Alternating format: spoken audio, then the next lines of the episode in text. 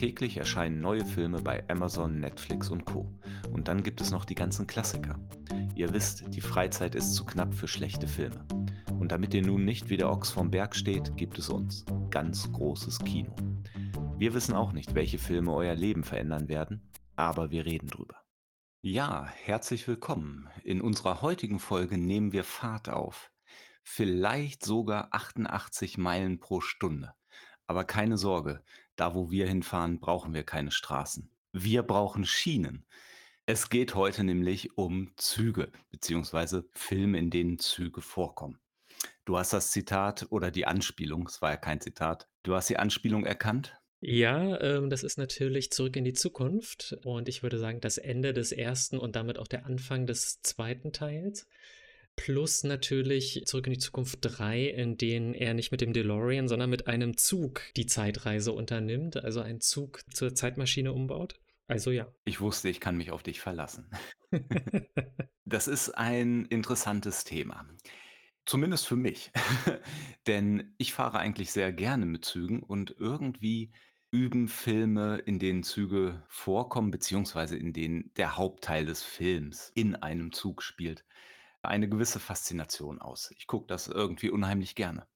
Ich habe jetzt zum Beispiel mal wieder den Film Snowpiercer gesehen. Ein wirklich toller koreanischer Actionfilm, in dem ein Zug immer wieder um die Erde fährt. Eine Erde, die durch eine Katastrophe zugefroren ist.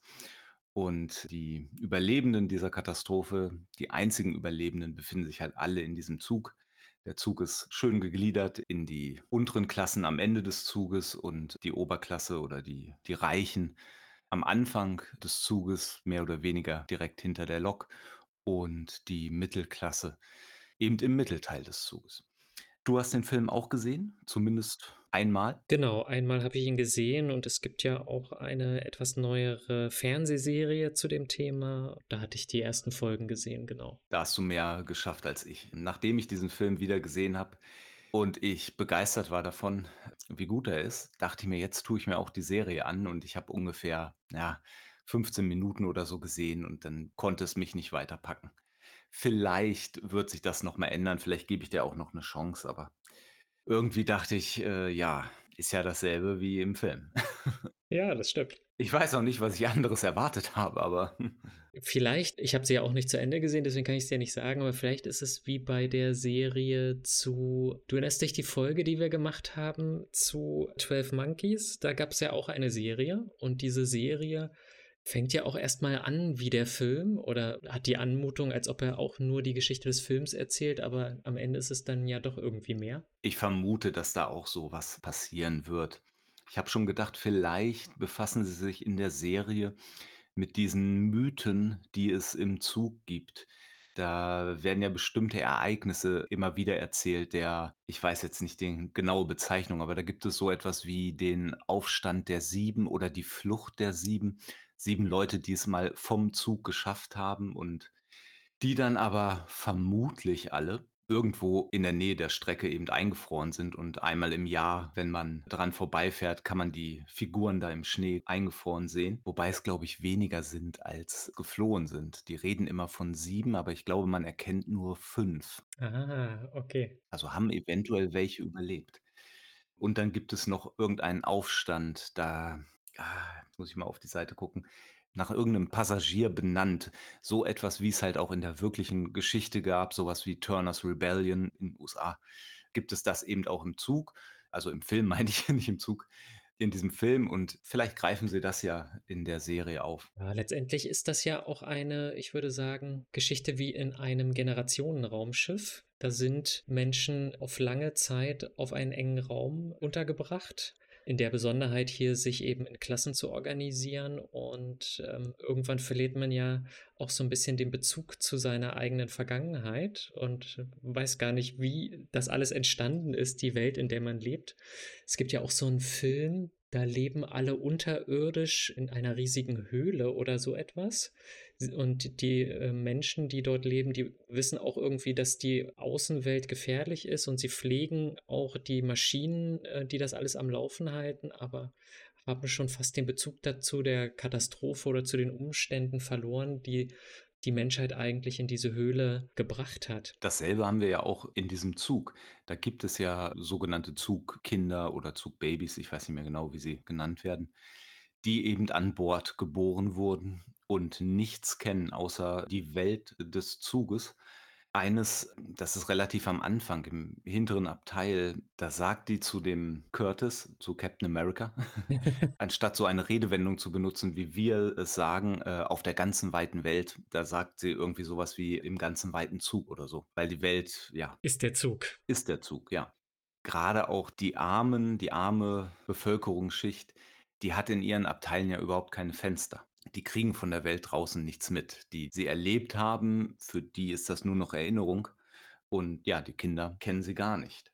Ganz interessant, am Anfang im vorderen Zugteil, da wo die Clubs sind, wo die Partys gefeiert werden, wo die Exzesse stattfinden, da gibt es auch keine Fenster. Da ist man wirklich nur für sich. Allerdings im Mittelteil des Zuges, da sind Fenster. Gerade, äh, die Szene, in der die Schule gezeigt wird, das Schulabteil, das hat Fenster und die Lehrerin sagt irgendwann: „Jetzt guckt mal alle raus. Da draußen sind“ vielleicht waren das sogar die 7, die geflohen sind. Die sehen die oder auf jeden Fall andere Menschen. Und so wird den Kindern halt direkt gezeigt: „Hier im Zug, hier sind wir sicher, da draußen ist der Tod.“ Es gibt ja gibt ja mehrere Konstellationen, in denen Menschen sozusagen auf engen Raum zusammengefercht werden und das ihre ganze Welt darstellt. Raumschiffe hatte ich schon erwähnt.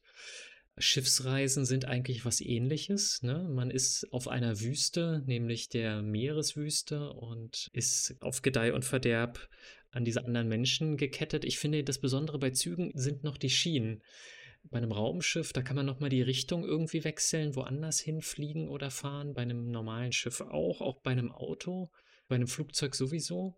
Bei Schienen nicht. Bei Schienen ist quasi wie vorherbestimmt, wohin die Reise geht. Und das äh, fühlt sich irgendwie dann doch anders an. Bei Snow, Snowpiercer ist dann ja nochmal die Besonderheit, die fahren ja auch nur im Kreis quasi, wenn sie immer wieder um die Erde drumherum fahren. Von daher ist das so ein bisschen witzlos. Es konterkariert eigentlich die Idee einer Zugreise, wo man irgendwo startet und dann woanders ankommt, weil es gibt keinen Start und kein Ende mehr.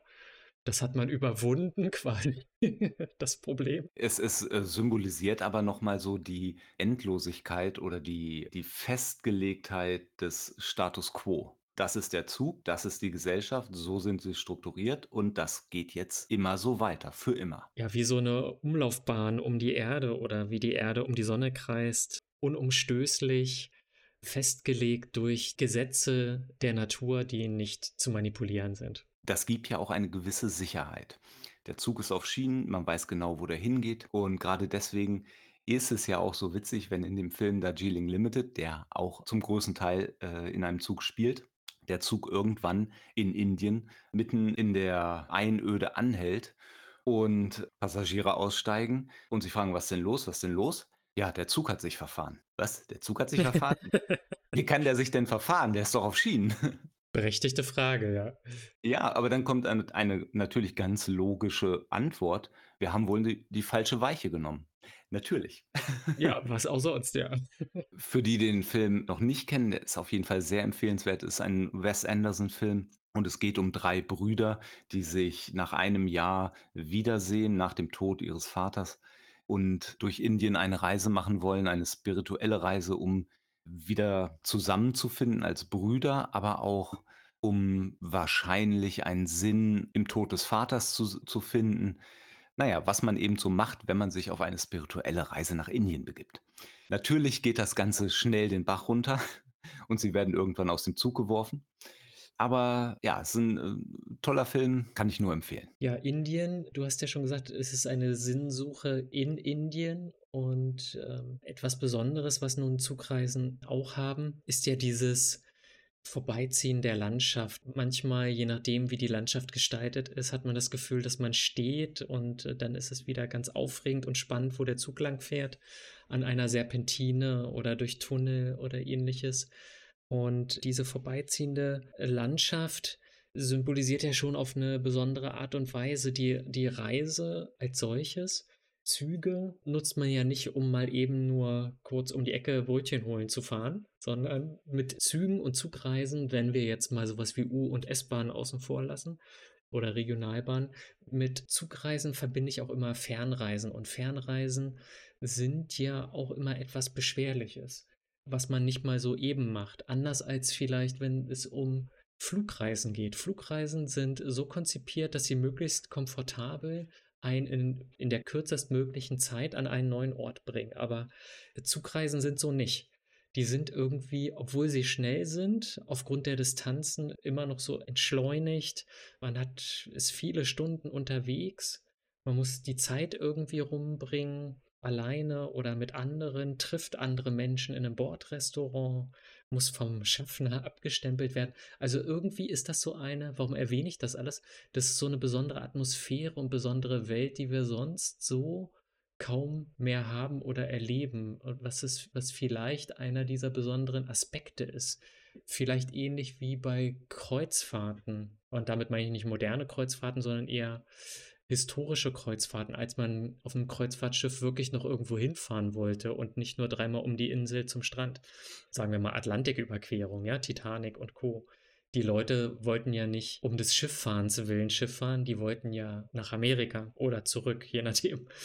Das ist eigentlich ganz interessant, dass der Zug ist da ja schon irgendwie anachronistisch. Du kannst mit dem Auto fahren, da hast du die volle Kontrolle darüber, wo du lang fährst wen du mitnimmst, wie viele Pausen du machst. Du kannst mit dem Flugzeug fliegen, da hast du zwar diese Kontrolle nicht, aber du bist viel schneller. Äh, so Kreuzfahrten, moderne Kreuzfahrten treiben das ja sozusagen das, was der Zug da bietet, sozusagen auf die Spitze. Diese ganzen, wie heißen die noch? AIDA, Mai, es gibt irgendwas mit Mai. Mein Schiff.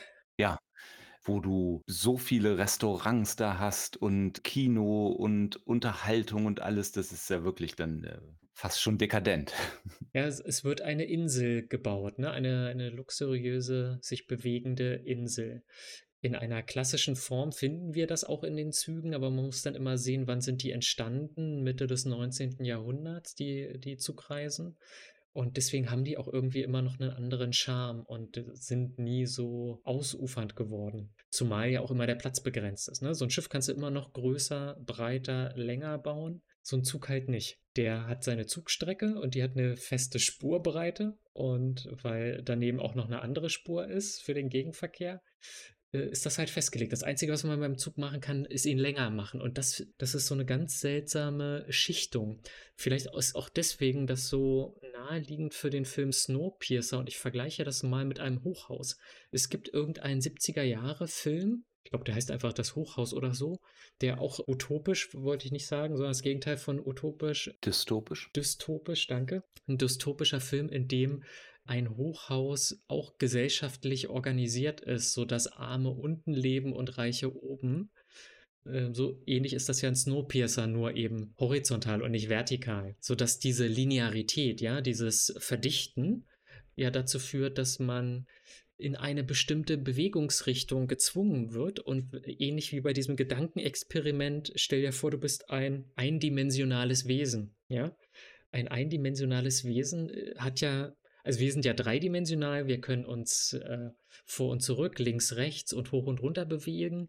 Ein zweidimensionales Wesen kann sich vielleicht nur noch in der Fläche bewegen und ein eindimensionales Wesen kann sich nur noch auf einer Linie bewegen. Und mit diesen Einschränkungen kommen ja Besonderheiten, nämlich ich bin begrenzt in der Möglichkeit, wie viele Kontakte ich haben kann. Äh, und ein eindimensionales Wesen kann nur äh, zwei Kontakte haben, nämlich zu dem anderen eindimensionalen Wesen links und dem rechts von ihm, aber zu keinem weiteren, weil dann ja der Weg blockiert ist durch das andere eindimensionale Wesen. Und so ähnlich finde ich, ist das in Snowpiercer, oder naja, zumindest gedacht, jetzt nicht so speziell in dem Film, aber in Snowpiercer und in dieser Hochhausgeschichte, weswegen es sich so hervorragend für Gesellschaftskritik eignet, Du bist nämlich in dieser nach oben buckeln, nach unten treten Mentalität. Du hast nur zwei Kontakte, nämlich den nach oben und den nach unten, gesellschaftlich gesprochen. Und musst dich darin immer behaupten und bist so eingeengt in dieser, in dieser Zwickmühle von oben und unten, dass für dich auch keine Möglichkeit besteht, irgendwo hinzukommen diese eindimensionale Begrenzung, die, die, macht das irgendwie so faszinierend, finde ich, in Zügen. Und das ist ja dann auch, wenn man so Verfolgungsjagden in Zügen sieht, eignen sich hervorragend dazu. Du kannst ja ewig durch Waggons rennen, drinnen oder draußen. Wir hatten im Vorgespräch darüber gesprochen. Kein Actionfilm ohne einen Run oben auf dem Zug. Das symbolisiert das ja auch immer noch mal in besonderer Weise. Ne? Diese gewaltige Maschine, die hunderte von Metern lang ist, gefühlt. Sowas, sowas haben wir ja sonst nicht. Das ist irgendwie was Besonderes. Und in Snowpiercer ist ja auch ganz interessant, die Unteren, die da jetzt die Revolution starten wollen, die kennen ja nur ein Ziel, nach vorne zur Lok. Dass irgendwie draußen, ne, dass es diese andere Dimension gibt, nach links oder nach rechts, ist für die ja, spielt gar keine Rolle. Ich weiß nicht, ob sie darüber nachdenken, aber wahrscheinlich nicht, weil sie weil ja alle immer nur da an die Katastrophe denken und den Tod, der draußen wartet. Der Einzige, der in die andere Dimension denkt, ist der drogensüchtige, äh, Schlösserknacker, der ja, wie wir am Ende herausfinden, geplant hat, mit diesen Drogen, mit diesem Industrieabfall, der eben explosiv entzündlich ist, die Tür des Zuges zu sprengen, damit man rauskommt. Der denkt in der zweiten Dimension sozusagen. Damit ist das ja auch so eine mentale Herausforderung, finde ich, das mit dem Zugreisen, nicht? Also lasse ich mich jetzt begrenzen auf diese Eindimensionalität oder eben nicht? Das ist dann ja genau das Momentum in einer Zug-Action-Verfolgungsgeschichte. Der Held kommt in normalen Abteilen nicht weiter und entscheidet sich dann nach oben zu gehen, weil oben auf dem Zug der Weg frei ist begrenzt natürlich. Der Bösewicht kommt dann immer auf die gleiche Idee, von daher bringt das immer nicht viel, aber das ist schon ein, bes ein besonderes Stilmittel, muss ich sagen. Ja, du sagst, es bringt nicht viel, das bringt uns spannende Unterhaltung. Ja, das ja. Aber auch vorhersehbare Unterhaltung, wie wir ja nun auch schon festgestellt haben. Züge gibt es schon sehr lange. Filme, in denen Züge vorkommen, gibt es auch schon sehr lange. Und deswegen haben wir natürlich auch eine gewisse Erwartungshaltung würden wir jetzt einen Actionfilm sehen, der in einem Zug spielt und alle verhalten sich immer nur in dem Abteil auf, dann würde, würde uns irgendwie was fehlen. Genauso wie diese, wenn man einen Film mit U-Bahn und einer Verfolgungsjagd äh, schaut, dann erwartet man auch immer dieses Reingeh-Rausgeh-Spiel, ja. um, um den Verfolger abzuschütteln, kurz vor Einfahrt oder Ausfahrt noch schnell rein oder raus. Du erinnerst dich äh, in The French Connection, Brennpunkt Brooklyn, haben sie das ja wirklich äh, schön auf, auf eine gute Weise auf die Spitze getrieben. ja, mit dem Rein und Raus. genau. Und so haben wir natürlich auch gewisse Erwartungshaltungen, was so passiert. Genauso wie eben bei Actionfilmen mit Flugzeugen erwarten wir eigentlich, dass es mal einen Druckabfall gibt oder dass es irgendwie ein Gerange und Geklopfe oder der Versuch gestartet wird, in die Kapitänskabine. Das Cockpit. Genau, Kapitänskabine, auch geil. Jetzt. Guten Tag, wo ist denn hier der Flugkapitän? Der ist in seiner Kabine. Genau, ins Cockpit zu kommen. Oder äh, dass es seltsame Gespräche mit einer Stewardess gibt. Ne? Also, da man das ja auch alles immer aus eigener Erfahrung kennt. Äh, oder Gespräche mit dem Schaffner im Zug natürlich auch und ob man denn eine Fahrkarte hat oder nicht gibt es ja in keinem anderen Verkehrsmittel, dass so etwas erst geprüft wird, wenn alle schon sitzen und schon längst unterwegs sind. Das ist ja auch nur so ein historisches Ding. Sogar in der U-Bahn und in der S-Bahn musst du den Kack vorher kaufen. Da kontrolliert dich keiner währenddessen und im Flugzeug natürlich auch nicht. Da kaufst du vorher dein Ticket und gibst es vorher auch schon wieder ab. Ein ganz seltsamer Vorgang, wie ich immer finde. Und ja, gut, wo hat man dann sonst noch? Auch auf dem Schiff ist das nicht so, ne? Also dieses währenddessen kontrollieren, finde ich. Ich frage mich gerade, ob das so typisch deutsch oder typisch europäisch ist. Denn als ich in den USA mit dem Zug gefahren bin, musste ich vorher mein Ticket kontrollieren lassen. Da muss man ja auch, zumindest war es damals vor so 10, 15 Jahren so, da muss man ja auch einen Sitzplatz dazu kaufen, beziehungsweise den muss man nicht dazu kaufen, der ist da mit drin und die verkaufen nicht mehr Tickets, als es auch Sitzplätze gibt. Und deswegen stand dann der Schaffner vorm Zug, vor dem Eingang zum Abteil und hat halt jeden kontrolliert. Man musste sein Ticket vorzeigen und da hat er gesagt, alles klar, bitte links rum, alles klar, bitte rechts rum. Gut, können wir jetzt nicht klären, ob das äh, eine deutsche Eigenart ist, aber. Ich glaube, das gibt es auch in anderen Ländern, aber mir fällt dabei ein, dass in England zumindest so in diesen Regionalbahnen und so, dass diese Bahnhöfe so organisiert sind, dass sie diese Drehkreuze haben, also dass man da irgendwie nur mit einem gültigen Ticket überhaupt in den Zutrittsbereich kommt. Aber ähm, Vor aus anderen Ländern kenne ich das so nicht unbedingt. Aber gut, die Engländer, äh, kochen ja gern ihr eigenes Süppchen. Hashtag Tee. Ich habe übrigens grade mal Hochhaus-Film 70er Jahre eingegeben und da wird mir als Erstes vorgeschlagen Flammendes Inferno, ein Katastrophenfilm von 74. Da bin ich mir nicht sicher. Ich habe den nie gesehen, aber ich habe darüber gelesen, deswegen kann ich das jetzt schlecht das kann ich weder bestätigen noch dementieren. Hast du denn einen Zugfilm, der dir besonders im Gedächtnis geblieben ist, wo du sagst: „Das ist 'n richtig toller Film, den gucke ich, äh, immer wieder gerne?“ Filme, die sich quasi ausschließlich um eine Zugfahrt drehen, davon gibt's ja jetzt nicht ganz so viele, ne? Es ist ja häufig eher nur Beiwerk. Wenn man jetzt mal so was wie Snowpiercer oder Mord im Orient Express außen vor lässt, die explizit den Zug zum Thema machen, ist sonst ja eher, äh, der Zug jetzt nicht das primäre die primäre Geschichte. Ich muss aber sagen, dass für mich eindrücklich sind eigentlich immer so Weltkriegsdeportationsszenen. Und da geht es nicht nur da drum, dass Juden in in in Waggons zusammengepfercht werden, um dann mit diesem Zug, der schon auch schon so sehr für wie soll ich sagen, mit seinem Dampf und so für Automation steht und dann werden sie auch noch in ein Vernichtungslager, in eine Vernichtungsmaschine gebracht. Das finde ich immer sehr eindrücklich. Man hat das auch in Kriegsfilmen, weil in quasi gleicher Weise auch Soldaten verlegt wurden.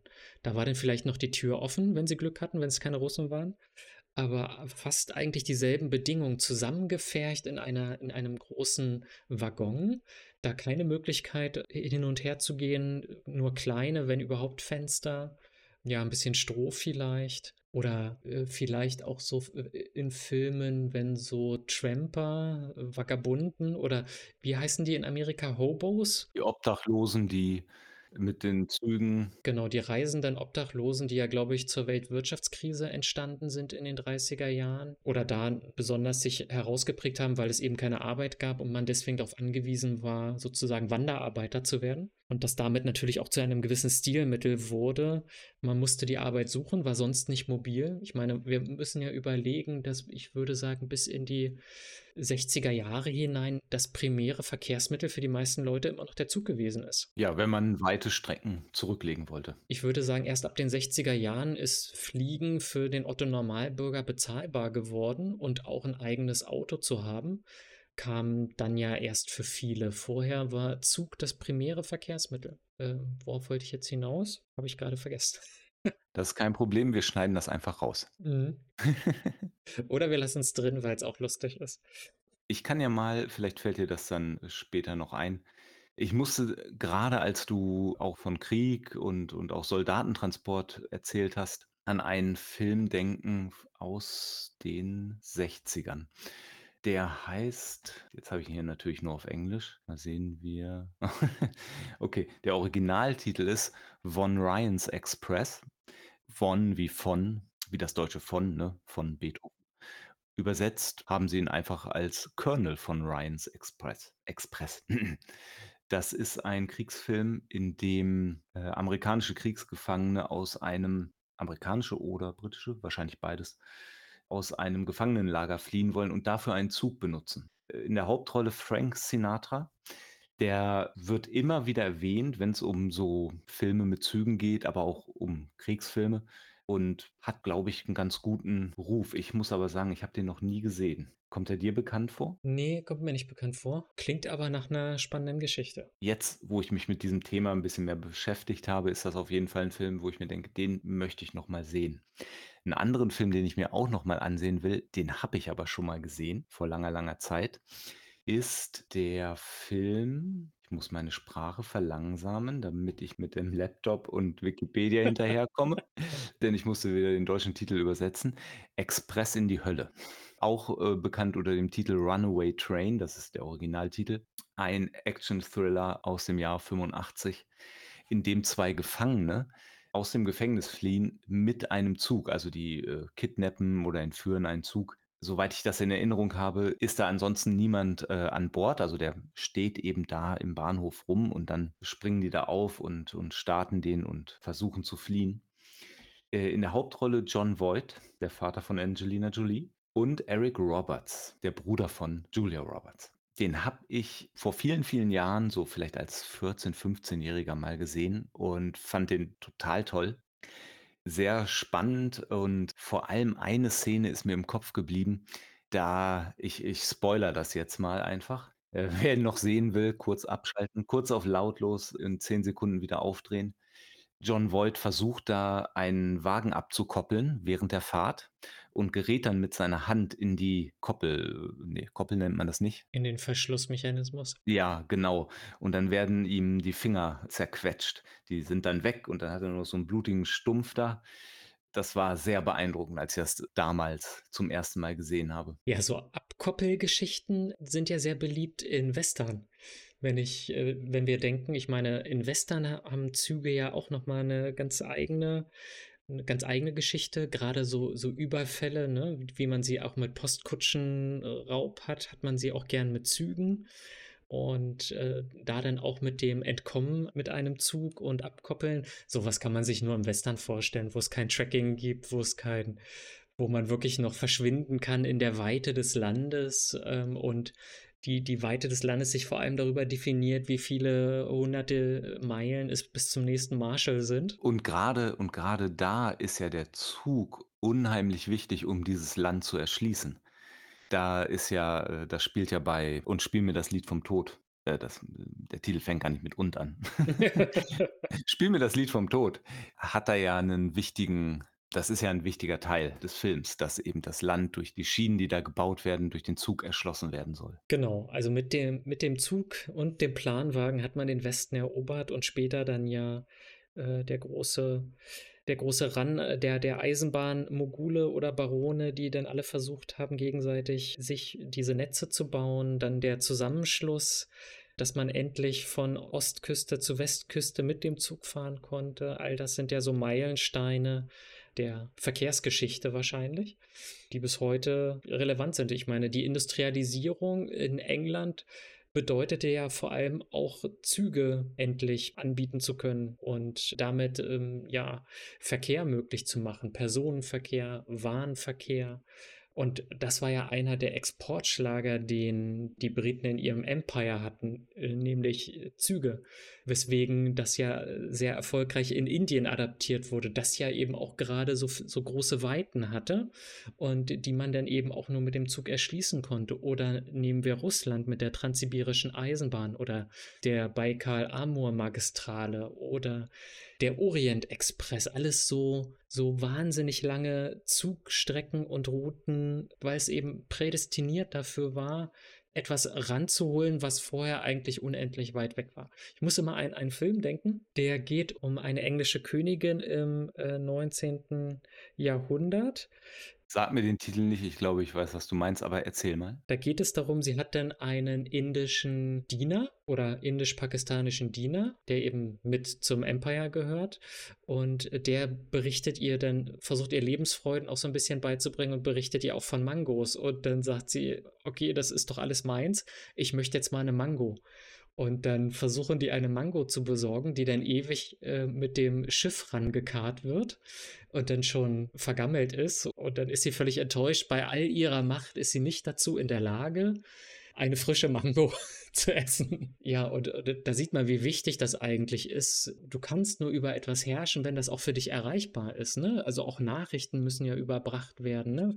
Postkutschen waren ja eine wichtige Geschichte. Später hat der Zug eben die Post gebracht. Allerdings auch viel leichter zu überfallen. Auch leichter zu überfallen, ja. Ich weiß übrigens nicht doch nicht, welchen Film du meinst. Ich dachte an 'n anderen. Weißt du den Titel? Ne. Eine Aufgabe für unsere Zuhörer. Genau. Der Sieger, wer's herausfinden kann, wird in der nächsten Folge, äh, namentlich erwähnt erwähnt. Genau. Übrigens bei, äh, „Spiel mir das Lied vom Tod“ ist ja auch der Zug, äh, so zentral. Ganz am Anfang kommt der ach, wie heißt er denn? Der kommt ja mit dem Zug an. Da erwarten ihn ja welche und dann, äh, steigt er aus, der Zug fährt weg und auf der einen Seite ist halt der Held, Charles Bronson, meine ich. Und auf der anderen Seite die anderen und dann kommt's, glaube ich, direkt zu der Schießerei. Mir fällt grade auf, wie wenig ich noch von dem Film weiß, obwohl ich ihn gesehen habe. Ich hoffe, was ich vorhin gesagt habe, dass das auch stimmt, dass es auch um die Erschließung des Westens mit dem Zug geht. Ich glaube, da gibt es eine Szene, in der gezeigt wird, wie die Bahnen, die Schienen gebaut werden und so. Aber gut, noch 'n Film auf die Liste von denen, die ich mal wieder sehen muss. Ja, und ich meine grade die Filme, die Wild-West-Filme, die sich um Züge drehen und dann auch um diese Camps, die die Zugstrecke bauen, bei denen es dann darum geht, eben diese Trasse zu legen und sich durch Berge zu sprengen oder Berge wegzusprengen, um den Zug Platz zu machen. Das hat ja auch so was da steckt ja so viel Anstrengung, so viel Wille, so viel koordinierte menschliche Zusammenarbeit steckt da ja drin, um so etwas, so ein Projekt möglich zu machen. Das ist ja gleich auch immer so gewaltig, ne? Sind ja so so wie Mammutbauwerke, ne, so 'ne Zugstrecke. Ja, und ähnlich wie zum Beispiel auch beim Bau der Pyramiden sind ja auch bei diesen bei der Legung der Schienen ja, äh, unheimlich viele Menschen gestorben, hauptsächlich asiatische Einwanderer, die diese Arbeit eben machen mussten oder die keine andere Möglichkeit hatten, irgendwas anderes zu machen. Und da wurde keine Rücksicht genommen auf irgendwelche Sicherheitsmaßnahmen. Die Schienen mussten gebaut werden und, ähm, dabei sind eben Menschen gestorben. Und dass eben, ja, diese Skrupellosigkeit der Mensch wird als Material den Maschinen untergeordnet. Das ist ja so was, ne? Irgendwie mit der Industrialisierung verkommt der Mensch zu einer Ressource. Ja, wir hätten, glaube ich, im Vorgespräch beide nicht gedacht, dass wir doch noch so viele Aspekte ausarbeiten können. Äh, ich sehe grade, dass wir fast bei einer Dreiviertelstunde angelangt sind. Ich bin auch überrascht und ich hoffe, dass es sich dann auch gut anhört und für unsere Zuhörer nicht irgendwie langweiliges Geschwurbel ist, sondern dass sie vielleicht auch ein bisschen was daraus mitnehmen können, dass es interessant war, dass es unterhaltsam war und sie hoffentlich wieder einschalten. Einschalten, als wären wir hier beim Fernsehen. Genau. Ja, äh, du sprichst mir aus der Seele. Ich habe natürlich hege dieselben Hoffnungen und, äh, muss sagen, dass mir das Thema und die Folge Freude gebracht hat. Grade weil es mal sich um ein Stilmittel dreht, das wir besprochen haben und, äh, hoffe, dass wir da auch noch mal andere ähnliche Geschichten in anderen Folgen mit besprechen können. Was die nächste Folge bringt, werdet ihr dann in 14 Tagen erleben. Also einfach den Podcast abonnieren, dann kriegt ihr das automatisch mit und vielen Dank und bis zum nächsten Mal. Macht's gut.